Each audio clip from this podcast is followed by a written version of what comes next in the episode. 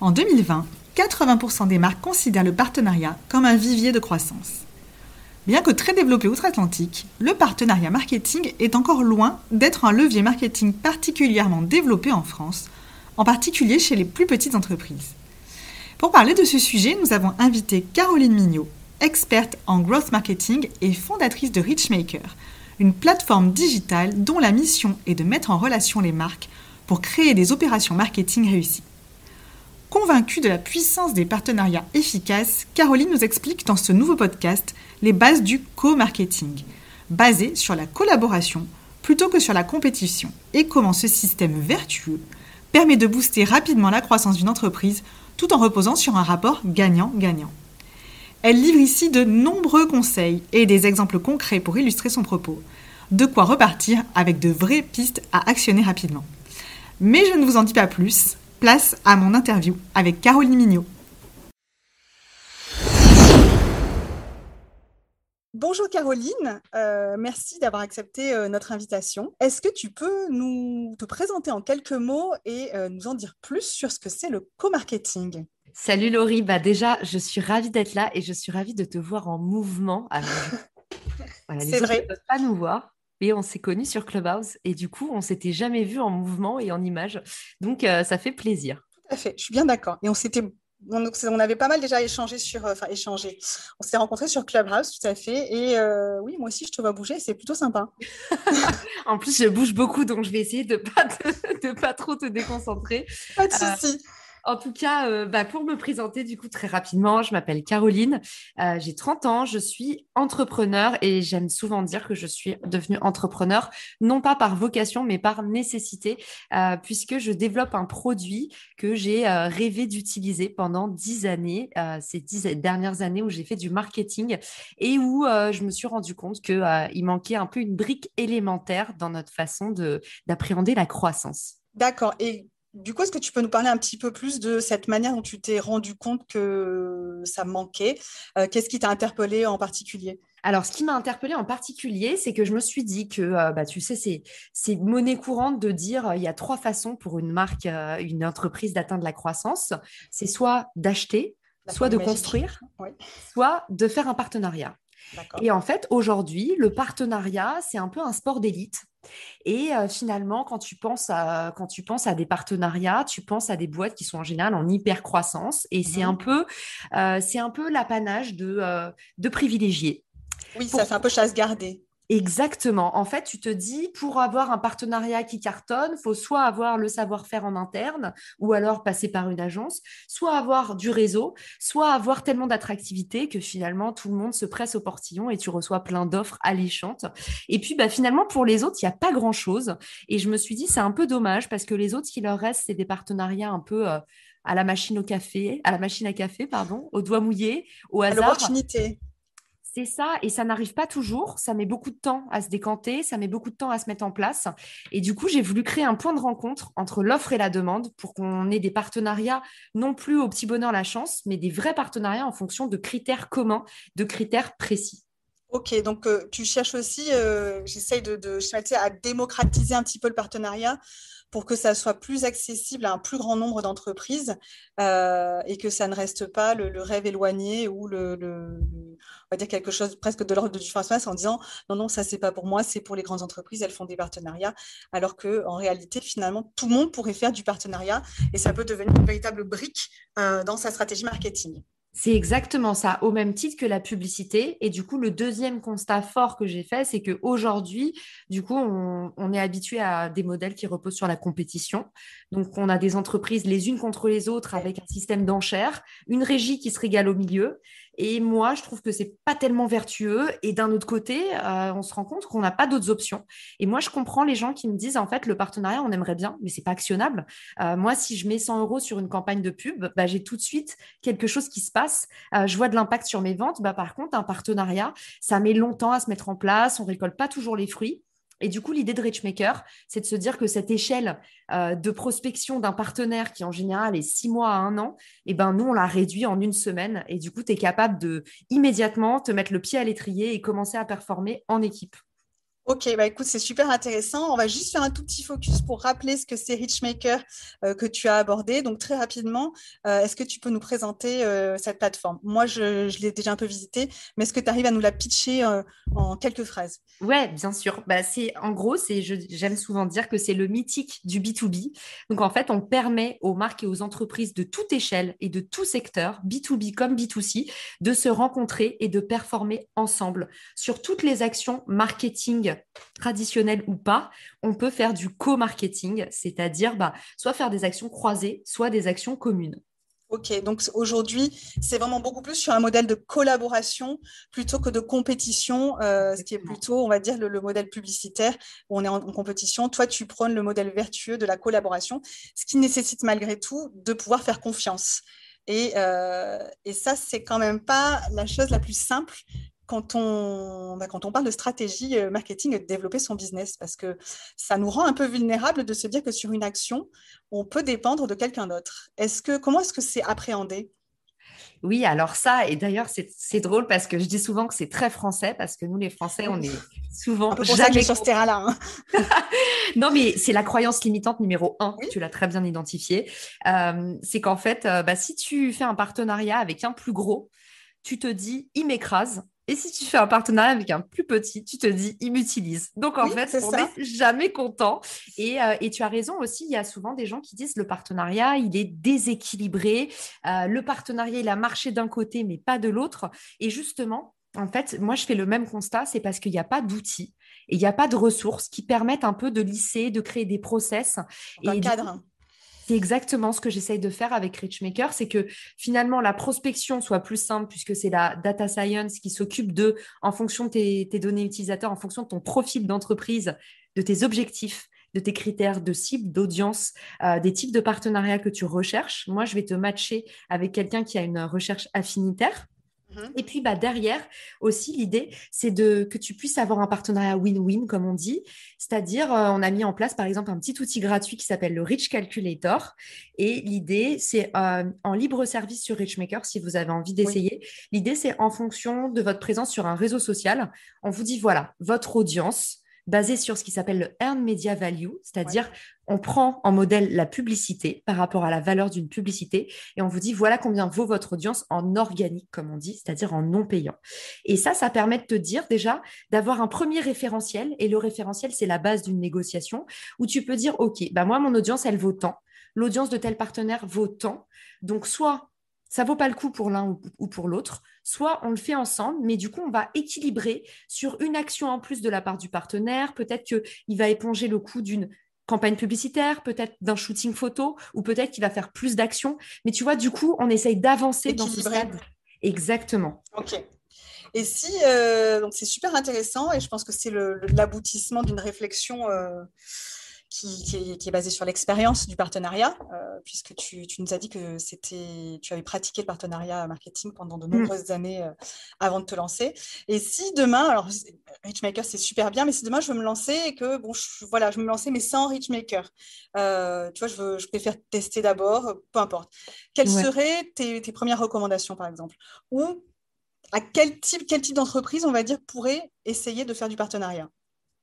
Alors, tout type d'entreprise peut essayer de faire du partenariat. Euh, répète-le, vas-y, répète-le. Répète-le encore. tout type d'entreprise peut, non pas essayer, j'ai envie de dire, peut réussir à faire du partenariat. Euh, l'idée, c'est d'avoir une méthodologie. Et, euh, et, en fait, c'est pour ça que moi, je mets beaucoup de contenu en ligne. L'idée, c'est pas que de dire acheter Richmaker. Moi, derrière Richmaker, en fait, je mets juste une façon plus facile de faire du partenariat, mais Richmaker n'apprend pas à faire du partenariat. Donc pour ça, il y a mes contenus et notamment une petite méthode que je donne sur ma chaîne YouTube qui permet d'identifier un partenaire très facilement via le test des trois colonnes. Et du coup, l'idée, c'est que vous mettez dans la colonne numéro 1 toutes les entreprises euh, auxquelles vous pensez qui ont une audience affinitaire avec la vôtre.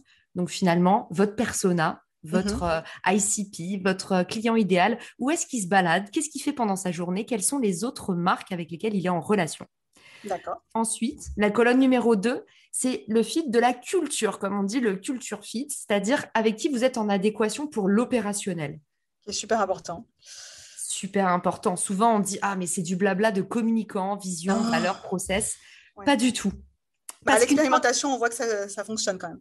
Exactement. Et puis surtout, une fois que tu as fait une belle stratégie, que tu as eu la big ID, bah, il y a un bien de moment où en fait les équipes vont devoir collaborer. Et ça, la partie terrain, si tu n'es pas aligné en termes d'objectifs, en termes de vision, en termes de process, et eh ben, c'est pas ta trace.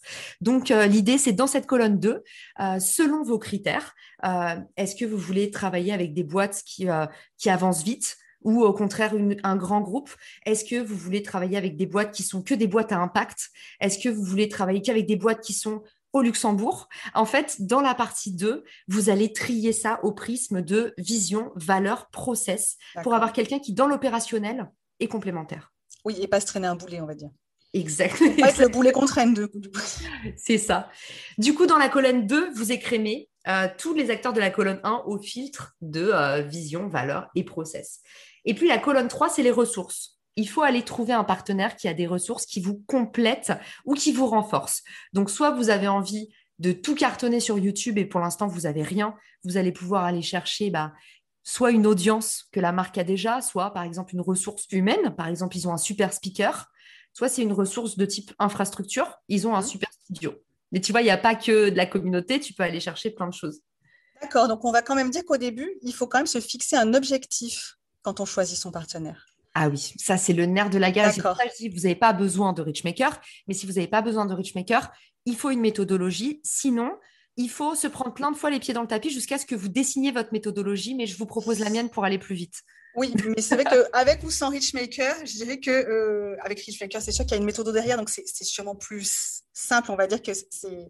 Mais même sans, euh, ça nécessite quand même d'avoir défini certaines choses au préalable, dont les objectifs, et on, peut, on choisit son type de partenaire et de partenariat en fonction de l'objectif poursuivi. Par exemple, effectivement, cartonner sur YouTube, ça peut être un, type d'objectif, comme tu dis. Mm. Tout comme euh, bah, là, le studio, c'était sympa aussi.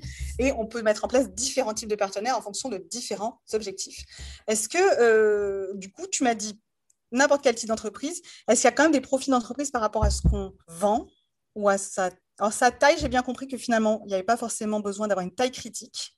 Mm. Par contre, en fonction de ce qu'on propose, du service ou du produit qu'on euh, propose, est-ce que, ou de la cible qu'on adresse, est-ce que c'est plus ou moins recommandé ou est-ce qu'on peut trouver des partenaires et établir des partenariats un peu dans tous les domaines?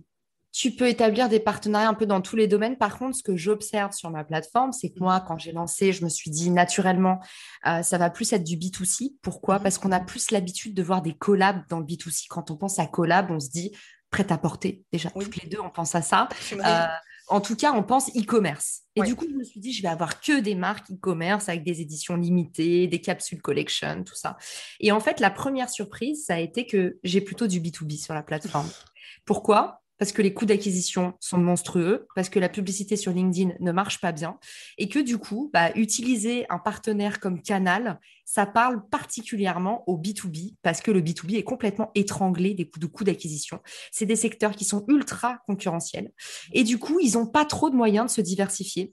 Donc aujourd'hui, sur la plateforme, j'ai beaucoup d'acteurs du B2B, j'ai beaucoup de formations, j'ai beaucoup d'agences euh, pareil, les agences qui ont souffert du Covid, hein, qui euh, du coup se disent, bah, en fait, on préfère faire des syndicats d'agences, on préfère marketer des co-offres, créer des bundles, comme on dit, c'est-à-dire des packages d'offres, croiser nos audiences, parce que là, on est dans un goulot d'étranglement et c'est difficile d'aller chercher des clients. En tout cas, la pub, il y a un plafond de verre et on n'arrive plus euh, à être rentable. Donc voilà la première surprise. Et est-ce que tu aurais, par exemple, parce que je sais qu'on a déjà échangé sur ce point-là, et pour moi-même avoir suivi un live que tu as fait récemment, il y avait des exemples qui étaient hyper parlants. Et c'est vrai que si on connaît le partenariat côté B2C, il nous est beaucoup plus, on va pas dire qu'un peu, il nous est beaucoup plus étranger euh, au niveau B2B. Et nous, notre audience, c'est quand même plutôt B2B. Euh, donc, est-ce que tu aurais un exemple à citer pour illustrer ce propos, justement? Moi, je sais que tu en avais deux ou trois qui étaient bien sympas, je t'en donnerai juste un. Alors, j'en donne tout le temps des différents en général, donc je ne suis pas sûre que. Euh... C'est pas grave, du moment qu'il est chouette, euh, choisis celui que tu veux. Comme, euh, comme je sais que tu es productrice de contenu, très très amoureuse de l'inbound marketing, euh, du coup, moi j'ai envie de te dire, pour moi la vraie bonne pratique, là celle qui a explosé avec le confinement, c'est vraiment le contenu. Donc tout ce qui est co-création de contenu. Mmh. Donc co-création de contenu, on va penser dans un premier temps les fameux articles invités, c'est-à-dire soit tu fais un échange d'articles avec un de tes partenaires mmh. euh, sur des thématiques encore une fois affinitaires. Imaginons que toi tu sois un consultant SEO et qu'il y a un outil qui permettent de simplifier sa, sa, gestion SEO. Et eh ben, typiquement, vous avez intérêt, vous, en tant que logiciel SEO, à mettre en avant des experts de votre thématique et l'expert de la thématique a intérêt aussi à faire du partenariat avec une plateforme parce que typiquement les gens qui ont des besoins pour aller sur une plateforme de gestion ont potentiellement besoin d'un expert, soit pour piloter, soit pour faire de la formation. Donc là, tu vois, sur un échange de contenu, on est déjà sur une belle synergie. Un autre exemple que j'aime bien donner, c'est cette fois sur les webinars, les lives, on appelle ça comme on veut. On sait combien ça a cartonné. C'est pareil. Oui, oui. Oui, il y en a deux tonnes pendant le confinement pour tous les gens qui euh, sont lassés d'aller faire de la lead gen, donc de la, euh, de la génération de leads, c'est-à-dire récupérer des emails via des formulaires publicitaires qui sont hors de prix, notamment je pense à LinkedIn, qui est toujours malheureusement le canal incontournable, eh ben, un co-événement, ça marche du tonnerre. Et je vous donne un exemple, l'exemple le plus parlant, je trouve, c'est le Content Summit qui a eu lieu du coup en octobre. Et en fait, ils ont mis... Euh, cinq conférences avec des experts du contenu. C'est Play2 qui a organisé ça. Les experts de contenu étaient en fait, appartenaient tous à des agences de contenu. Donc, on peut parler de coopétition, c'est-à-dire ici, en fait, bah, tu collabores avec la compétition, mais finalement, tu assumes le fait de te verticaliser, de dire qu'il y a de la place pour tout le monde.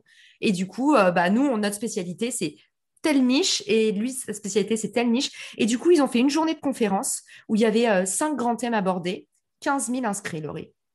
Donc ça, c'est intéressant. Tout le monde joue le jeu de participer, échange de visibilité géant, création de contenu, forte valeur ajoutée, du lien du coup avec les gens qui sont super contents, ça leur donne envie de mettre le pied à l'étrier, d'investir dans de la formation.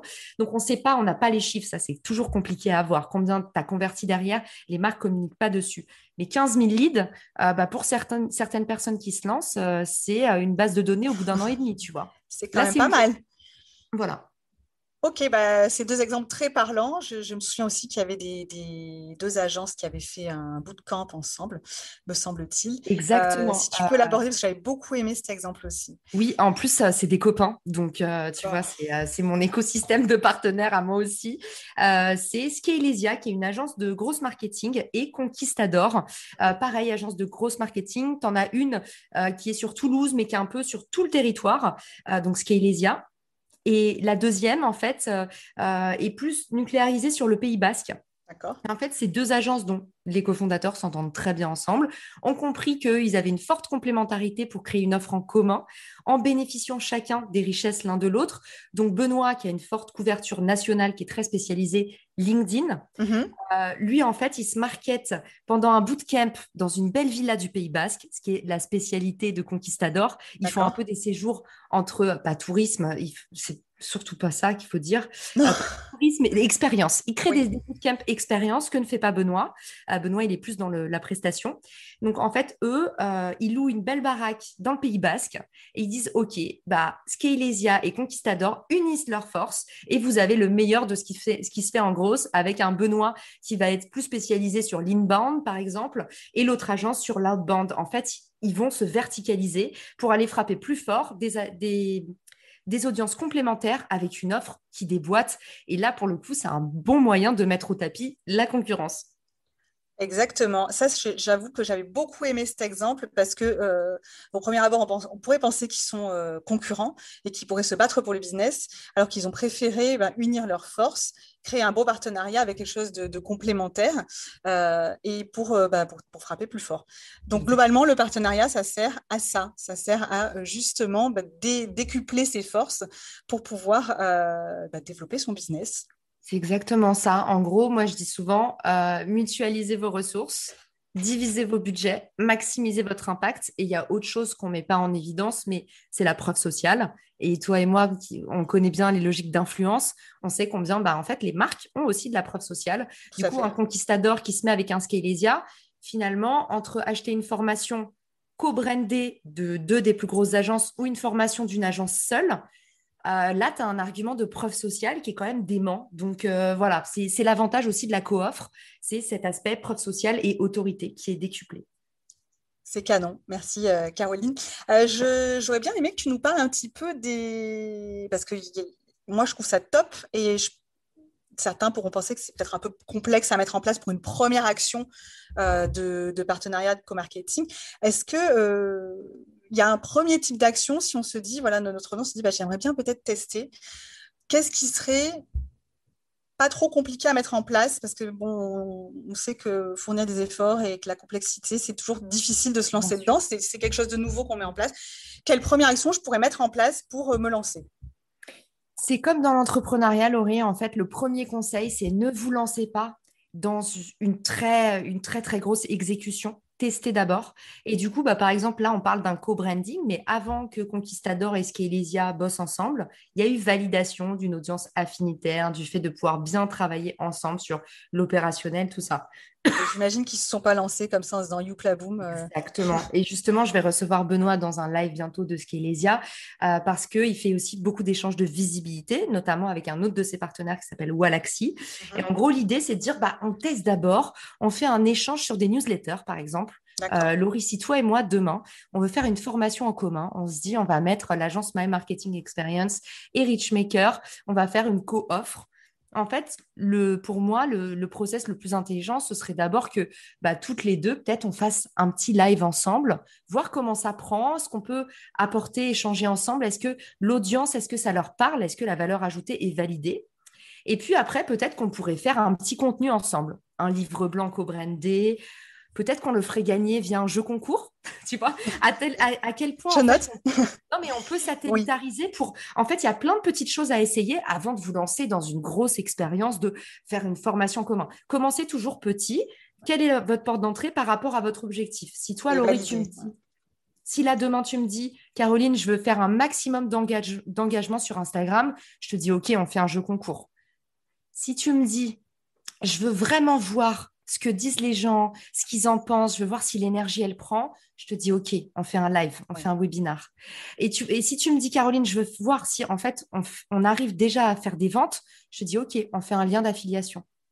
Tu vois, c'est en fait à chaque type d'objectif répond, comme en fait en marketing, le co-marketing c'est pareil. Selon ton objectif, il y a un type d'action c'est un axe du, marketing, c'est un outil euh, supplémentaire. Mais effectivement, euh, j'entends bien commencer par une petite action et voir quelle est la phase suivante, vraiment euh, comme, un système de briques en fait. Mmh. Valider et voir quelle est l'action suivante une fois qu'on a validé, ou bah, finalement ça ne prend pas forcément et on va essayer autre chose, mais pas partir trop gros. Ok, bah, c'est super, euh, c'est super intéressant et je pense que du coup ça peut paraître moins effrayant, moins effrayant d'emblée pour, bah, pour amorcer le co-marketing, qui est encore clairement méconnu dans, le, dans le monde de l'entreprise peut-être sans doute moins en B2C, mais en B2B, ça reste encore un peu un ovni. Oui, bah, et, en fait, c'est justement pour ça que euh, bah, on essaie de créer de la ressource, on essaie de créer des outils. Or, la plateforme Richmaker, tu vois, le Rich Calculator, c'est pareil en libre accès, est fait pour euh, vous montrer que bah, votre audience a de la valeur, ça vous aide à négocier un partenariat. Euh, nous, on croit vraiment en fait que si on apporte de la méthode, il y aura forcément de l'efficacité. Et tu sais, c'est une expression qui est bien connue tout ce que vous traquez apporte des résultats, quels qu'ils soient. Oui, et puis tout ce qui est méthode en règle générale apporte aussi de la valeur. Donc c'est rassurant. Mm. Et euh, Richmaker, moi j'avoue, je, suis très fan de, du concept. Euh, ce que je trouve canon, c'est que derrière, il y a quand même euh, beaucoup de contenu pour, bah, pour éduquer parce que, bah, comme on l'a dit à plusieurs reprises, c'est pas encore hyper connu et que se lancer dans quelque chose qu'on connaît pas, c'est jamais, euh, c'est jamais facile. Mm-hmm. Mais tu donnes beaucoup, beaucoup de contenu, ça, euh, j'en suis témoin. Et, et c'est ce qui fait que petit à petit, bah, on est intrigué et on veut aussi se dire bah, pourquoi moi je pourrais pas, je pourrais pas me mettre au co-marketing aussi et créer certains partenariats. Justement, Laurie, euh, c'est marrant que tu dises ça parce que justement, tu sais que c'est ma journée podcast aujourd'hui. Oui, tu l'as dit. parlais avec Estelle Ballot et euh, si ah, cool. ça t'intéresse, euh, moi je me disais, c'est étonnant, petit aparté, hein, c'est étonnant, il n'y a pas beaucoup, j'ai l'impression qu'il n'y a pas d'offre qui met en relation des podcasteurs avec des marques pour faire du placement produit, tout ça, parce que moi, ils sont arrivés sur Richmaker, un peu, c'est des gens que j'ai jamais ciblés et j'ai pas mal de podcasteurs. Donc, je proposais, et d'ailleurs, euh, voilà, je, t'étends la proposition aussi, si ça te tente, de venir déposer une offre. Moi, ça me fait plaisir parce que j'ai l'impression qu'il y a un, peu, une, il y a un peu de, besoin là-dessus. En tout cas, qu'il n'y a pas de plateforme qui met en relation trop Il n'y a pas de plateforme qui met en relation, c'est euh, vraiment à l'opportunité, enfin, c'est vraiment du démarchage. Bah, c'est un euh, autre euh, usage derrière Richmaker. Tu vois, moi, je le fais, moi, je monétise pas mon podcast parce que je suis tout petit pour l'instant. donc, moi, l'idée, c'est plutôt d'aller chercher des invités et forcément, je vais les chercher sur ma propre plateforme parce que je veux des marques qui font du partenariat. C'est le, le, le, thème de mon podcast. Mais tu vois, typiquement, bah, pour aller chercher des sponsors produits, pour faire un jeu concours ou même si tu te dis, bah, je veux faire une offre podcast payante, bah, tu peux laisser une une offre demain sur Richmaker et, euh, et matcher euh, sur des partenariats médias avec des entreprises de tout type et de toute échelle. Bah écoute, c'est pas tombé dans l'oreille d'une sourde. On va, on va, on va regarder ça attentivement. Moi, j'ai mon compte hein, dessus, mais j'ai pas encore fini de le, de le paramétrer, de le compléter. Mais je pense que c'est un, c'est une bonne observation. C'est vrai qu'il n'y a rien aujourd'hui euh, pour ça. Honnêtement, j'ai pas créé l'outil pour ça. Tu sais, ça fait partie non, en entrepreneuriat. On dit toujours qu'il y a des dingueries tout au long du chemin. Mais c'est pas parce que tu l'avais pas prévu qu'il faut fermer les yeux en se disant non, non, ça sera pas possible. Exactement ça. Effectivement, c'est une opportunité supplémentaire. Mm. Ok, bah écoute, merci beaucoup. Est-ce que, euh, est-ce que tu aurais un, conseil, un conseil en particulier à donner pour, euh, pour finir, quelque chose qui, qu'on pourrait garder pour, à la fin de ce podcast en disant voilà, si je dois retenir une chose de ce podcast pour me lancer en co-marketing, qu'est-ce que ce serait? J'en ai même deux qui vont un petit peu ensemble. Euh, on a souvent le syndrome de l'imposteur. Alors nous en particulier parce qu'on est des femmes, mais en général, on a toujours le syndrome de l'imposteur. Et même quand je discute avec des gigamarques, je me rends compte que euh, quand on est en interne, on est souvent assis sur un tas d'or et on se rend pas bien compte euh, de ce qu'on a. Et du coup, ne vous sous-estimez jamais, ne vous dites jamais je n'intéresse pas telle marque, je n'ai rien à offrir, je suis plus petit qu'eux. Il faut oser. Si tu demandes pas, t'as pas. Et surtout, en fait, Dites-vous que dans votre prospection, quand vous allez chercher un client, il y a un minimum de 5 points de touche pour aller closer. Donc, si vous allez chercher un partenaire, vous n'avez pas le droit de vous arrêter après un message. Parce qu'un partenaire, c'est 1000 clients potentiels. Donc, il ne faut pas vous laisser décourager. Il faut considérer vraiment l'opportunité à la fin ça porte vraiment ses fruits, le partenariat, et ça fait qu'un gros coup peut vous permettre de propulser votre business ou alors de vous assurer une acquisition régulière sans bouger une oreille. Donc, euh, ça a vraiment de la valeur. Il faut y croire, il faut se donner les moyens, même si ça peut faire peur. Et mon deuxième, euh, mon deuxième conseil, c'est euh, n'ayez pas peur de donner. Je sais que toi, tu es pareil que moi là-dessus, et beaucoup de producteurs de contenu on y croit au fait de genre dire tout ce qu'on sait et pas être avare en conseil, euh, en service. C'est pareil pour les partenariats. Souvent, vous vous mettez des limites en vous disant ça crée un mauvais climat en fait parce que chaque partenaire a peur de donner. Vous allez voir que si vous vous mettez à 110%, votre partenaire il va s'aligner et c'est comme ça qu'on décante des beaux partenariats. Donc surtout pas de défiance, même si votre partenaire il est peut-être un peu plus gagnant, vous avez tout à gagner à collaborer, donc n'ayez pas peur de donner. Oui, même s'il est un tout petit peu plus gagnant, on n'est pas forcément perdant. On n'est pas au pièce. D'accord. C'est ce qu'il faut voir in fine. Merci beaucoup, Caroline, pour ces précieux conseils. Euh, donc, pour ceux qui veulent te retrouver ou en savoir plus sur Richmaker, c'est sur richmaker.com. Arrête-moi si je dis, euh, si je dis une erreur. Je pensais que tu allais dire Clubhouse. aussi. Ou sur Clubhouse, tous les mardis soirs, si je ne me trompe pas, à 21h. Ouais. Euh, Et tous les matins, 9h, 9h30. Ah, ça, c'est, je n'ai jamais fait le matin, donc euh, j'ai bah... mardi soir, moi. Je crois que ça fait deux semaines que je suis pas venue en plus. non, mais il n'y a pas de. Honnêtement, euh, moi, si c'était pas ma room le matin, euh, normalement, mes meetings commencent à 9h. Mais voilà, en tout cas, c'est vrai que si vous. Non, mais en tout cas, pour, voilà, pour ceux qui veulent en savoir plus sur euh, le, growth en général et sur le co-marketing plus précisément, pour avoir un premier contact avec toi, pour t'entendre un peu plus que sur notre podcast, ben, il y a ces, ces points d'entrée et ta chaîne YouTube également dont tu nous as parlé. Avec de contenu. Euh, merci beaucoup Caroline et euh, bah, écoute, je te dis à très vite. À très vite, merci Laurie. À très vite euh, sur Clubhouse ou sur LinkedIn. Ciao, ciao. ciao, ciao.